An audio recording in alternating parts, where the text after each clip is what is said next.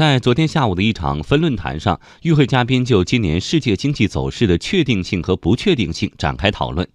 嘉宾们认为，中国经济实现持续增长是确定的，贸易保护、美国货币政策等是当今世界经济面临的不确定性因素。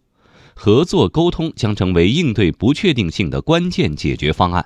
来听央广记者王建帆从海南博鳌发回的报道。继去年十月将2019年和2020年全球经济增长预期下调至百分之三点七之后，国际货币基金组织。IMF 在今年初再次下调今明两年全球经济增长预期至百分之三点五和百分之三点六。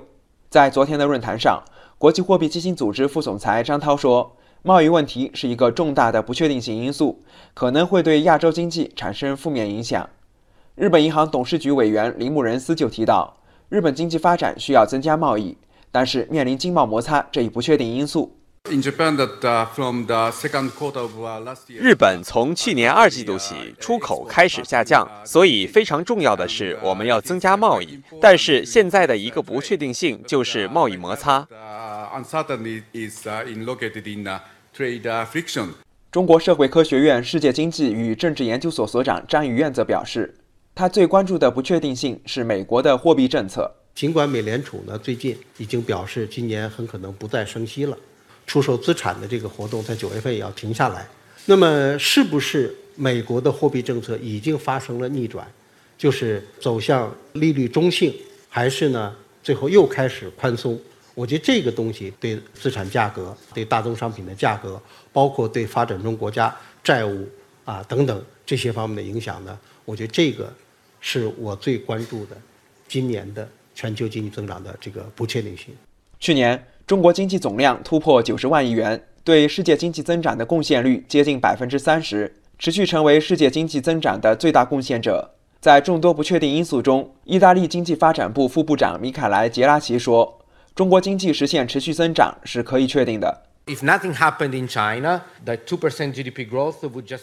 中国仅仅通过城市化，经济就能增长百分之二。他们在稍稍增加城市人口的消费，就能实现新的增长的动力。这是可持续的增长。在欧洲，我们总是讨论中国的增长是不是可持续的，是不是确定的？我觉得这是彻底的确定性。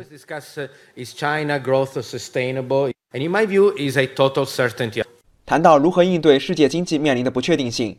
嘉宾们认为，合作与沟通是关键。波士顿咨询公司董事长汉斯·保罗·伯克纳说：“在应对2008年、2009年的金融衰退中，当然它没有成为大萧条。当时世界各国携手合作，中国也发挥了很重要的作用。对于黑天鹅事件，我们的解决方案不是现在就能够预见到的。但是，一旦出现这样的事情，我们要团结在一起来加以应对和解决。” Working together and solving them together。国际货币基金组织副总裁张涛认为，对于亚洲和新兴经济体来说，还要全力支持创新，提高劳动生产率，以促进经济增长。